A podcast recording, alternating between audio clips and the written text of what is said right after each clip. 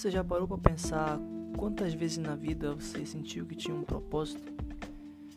Quantas vezes você já pensou no futuro e não sentiu pelo menos um desconforto no peito? Bem, é sobre isso que eu vou falar aqui hoje.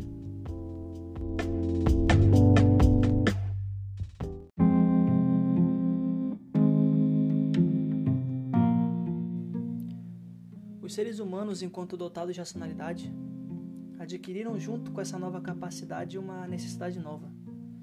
A necessidade de pertencimento, de propósito. Bem ao estilo com grandes poderes vem grandes responsabilidades. A nossa crescente capacidade de raciocínio nos fez atentar para essa nova necessidade, uma vez que a gente já estava lidando muito bem com a questão da sobrevivência. A nossa vivência evolutiva permitiu nossa melhor adaptação à previsibilidade da vida sedentária do que à imprevisibilidade da vida nômade. Depois que descobrimos a agricultura, a gente viu que viveria muito melhor se nos preveníssemos para o futuro. É puramente evolutivo, a gente não está acostumado com a quebra de rotina, com o medo do amanhã, com o incerto. E uma vez que resolvido o problema da nossa sobrevivência, a gente se deu conta de que tinha outro problema. Para que que a gente vive afinal? Uma vez que a gente não tinha a necessidade constante de caçar para nos alimentar, a gente foi premiado com o ócio e cada vez mais sofisticando o nosso pensamento, a gente começou a se indagar o nosso lugar no mundo. E talvez essa necessidade de pertencimento e essa constante pergunta de por que nós existimos tenha sido o que motivou o ser humano a grandes revoluções. Foi essa vontade de conhecer o desconhecido que originou grande parte da cultura. Foi o que nos permitiu olhar para o metafísico e desenvolver as nossas crenças. Foi nessa vontade, sobretudo, que permitiu que a doutrina do trabalho, seminada pelo calvinismo lá atrás, fosse a gênese do que conhecemos hoje como capitalismo, onde aparentemente trabalhar para acumular é o nosso propósito de vida. E tudo isso porque nós não estamos acostumados com a ideia de não ter controle sobre as coisas. O incerto nos apavora. E num cenário tão catastrófico e imprevisível quanto o que a gente se encontra agora, nós somos todos esbofeteados na cara pela mão da casualidade, nos afirmando que, por mais que tentemos, por mais que sigamos uma rotina, a gente não consegue ter controle de nada. Mas também, como a gente poderia ter qualquer indício de controle? A pós-modernidade tem diluído tudo que nos dava um pouco de segurança, desde relacionamentos até contratos trabalhistas cada vez mais flexíveis padrões de vida e de consumo que são inalcançáveis para grande parte das pessoas, mas que são divulgados como normais. E eu não estou aqui para criticar o modelo econômico que estamos inseridos, até porque, querendo ou não, o que eu disse aqui é óbvio. Mas, voltando para o assunto, as nossas relações com o mundo estão cada vez mais rasas. Fruto de uma sociedade que prima por uma visão um pouco distorcida do que é a felicidade. Como a gente vai se sentir no controle das nossas vidas se a gente não pode decidir nem o que nos faz feliz? Se essa decisão já é um, uma coisa pré-moldada socialmente?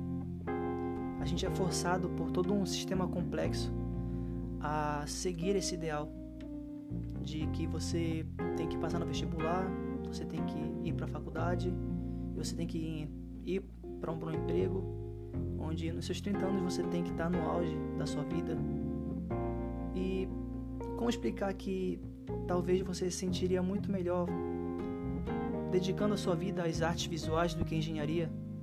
Ou que acha que tem mais inclinação e se sente mais feliz fazendo música do que provavelmente sendo um médico? Querendo ou não, a gente vê o nosso caminho se afunilando dia após dia. E se antes a gente já não tinha controle de nada, imagina agora. Eu imagino que você, assim como eu, esteja cansado de ficar tantos dias em casa, assustado com a aleatoriedade dos dias, onde a qualquer momento uma notícia ruim pode chegar. O cenário político pode ficar cada vez mais incerto e o fim parece estar cada vez mais longe. Nesse caso, a gente que é tão acostumado com a rotina, com os nossos problemas diários, o transporte público, a fila do almoço, a gente é jogado em um cenário escancarado de descontrole e imprevisibilidade. A gente tenta a todo custo manter essa rotina, ou pelo menos parte dela, mas com o tempo a gente percebe que é impossível. É impossível ser produtivo nesse cenário como a gente era em condições normais. E nessa tentativa incessante a gente se frustra, porque a sociedade sempre nos cobrou produtividade e sucesso financeiro. O aluno que passou em primeiro lugar em medicina estudava 8 horas por dia. Seu primo fez concurso e está ganhando 10 mil por mês. E quando a gente se dá conta que essa demanda é alta demais pra gente, que a gente não se vê fazendo aquilo, a gente se afunda mais no buraco, porque a gente se vê em um caminho estreito, onde se a gente não seguir o que, o que os nossos pais ou o que a sociedade nos diz, a gente corre um grande risco de ser infeliz, corre um grande risco de ter problemas financeiros. Mas o nosso problema é que a gente liga muito para a sociedade e que ela nos diz que a gente deve ter uma boa vida material, ainda que isso custe a nossa felicidade. E é aí que mora o problema. É aí que mora a raiz do vazio existencial. É fato que hoje a gente vive numa sociedade doente psicologicamente. E grande parte se deve a essa realidade totalmente absurda a qual estamos inseridos. Mas o que fazer para viver bem nesse mundo absurdo, sem se afetar? Bem, a filosofia nos apresenta várias respostas para isso, mas muito além disso aqui ser um podcast, também é um registro das minhas impressões acerca do mundo. Então, nada mais justo do que te mostrar minha visão e torcer para que isso te ajude de alguma forma.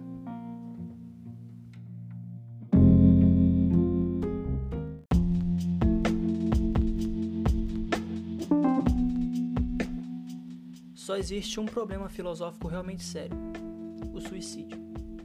Julgar se a vida vale ou não vale a pena ser vivida é responder à questão fundamental da filosofia. Essa é a frase que abre o livro O Mito de Sísifo, do escritor Albert Camus, que parte da ideia de discutir a existência humana, o vazio existencial, explicar por que a vida vale a pena ser vivida. E para isso ele faz relação com o mito grego de Sísifo. Sísifo era um rei que tinha a fama de ser o mais inteligente entre os homens, um amante da vida, que tinha o costume peculiar de desafiar os deuses já tendo conseguido até escapar da morte. E de tanto desafiá-lo, os deuses se enfureceram e o, conden o condenaram a empurrar uma pedra até o topo de uma montanha, para que quando ele chegasse lá, a pedra rolasse de volta para baixo, onde ele teria que repetir o trabalho, dia após dia, pela eternidade. Camille vê nessa história uma relação direta com a condição humana. De certa forma, Todos nós nos parecemos com Sísifo. Nós nos matamos estudando para passar no vestibular, para quando chegar na faculdade a gente se matar de estudar de novo. Nós trabalhamos para comprar bens que, quando adquirimos, trabalhamos mais para conseguir outros bens, para que no final de tudo isso a gente morra. Ou seja, todos nós estamos presos num loop que não faz sentido. E é essa relação que Camus chama de absurdo. Absurdo não diz respeito ao sentido convencional da palavra, sobre algo que seria logicamente impossível, algo irracional, mas sim algo que é humanamente impossível. Para Camus, o absurdo não está na existência do ser humano e nem na existência do universo, mas na relação entre os dois. Uma vez que o homem, sendo um ser racional, tenta imprimir sentido à sua existência, embora o universo não esteja muito preocupado com isso. E essa tentativa frustrada de colocar um sentido na nossa existência é o que nos faz questionar se a nossa vida faz sentido ou não faz, se vale a pena viver. E quando a gente se dá conta que, de certa forma, a gente está aqui sem nenhum propósito, onde a gente está num loop infinito de trabalhar, trabalhar para aproveitar o final de semana e que no fim de tudo a gente vai morrer. É nessas horas que bate a tão famosa crise existencial. Mas, afinal, Camille estava muito preocupado em combater esse vazio, o que muitas vezes levava ao suicídio, que é um problema atual. Sobre isso, Camille diz que existem três opções: o suicídio físico, o suicídio filosófico e a superação. O suicídio físico diz respeito ao ato literal de se matar, mas para Camille esse ato não fazia sentido porque você apenas estaria fugindo e não dando uma solução para o problema da existência. A gente sabe que nesses momentos onde a tristeza é muito maior do que qualquer racionalidade, a gente não está muito preocupado em achar uma solução, mas apenas se livrar da dor. E você não está sozinho. A seguir, o suicídio filosófico faz alusão a crenças, doutrinas espirituais, religiosas que apontam que a resposta para o absurdo da vida está além da vida ou do estágio de absurdo. Para Camille, o problema não está em crer em Deus ou alguma divindade, mas sim deixar de viver o agora pela esperança de que a resposta para o vazio está no pós-vida ou em uma sociedade perfeita ou qualquer tipo de solução que não se atenha ao mundo real, pois dessa forma você está apenas se distraindo do problema e não resolvendo. Camille era crítico do suicídio revelando que a melhor opção para tudo isso é aceitar. O enfrentamento do problema que por ele é explicado na última frase do livro. É preciso imaginar Sísifo feliz. Camille acredita que o castigo de Sísifo só é um castigo se ele encará-lo como tal. Nos usemos como exemplo. Você provavelmente, quando criança, já foi colocado de castigo, sem poder brincar com seus amiguinhos na rua, mas nem por isso você deixou de brincar com seus brinquedos em casa, por exemplo. Ou foi assistir desenho. Você podia passar o dia todo esperneando, ou concentrar suas forças em outra forma de distração.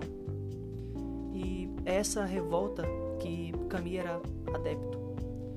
Por mais que a tarefa de Sísifo seja inútil, ele ainda tem a liberdade de encontrar felicidade nas pequenas coisas. Ele é livre para sentir o chão que ele está pisando para sentir o vento fresco no alto da montanha e aproveitar para descer essa montanha escorregando, quem sabe.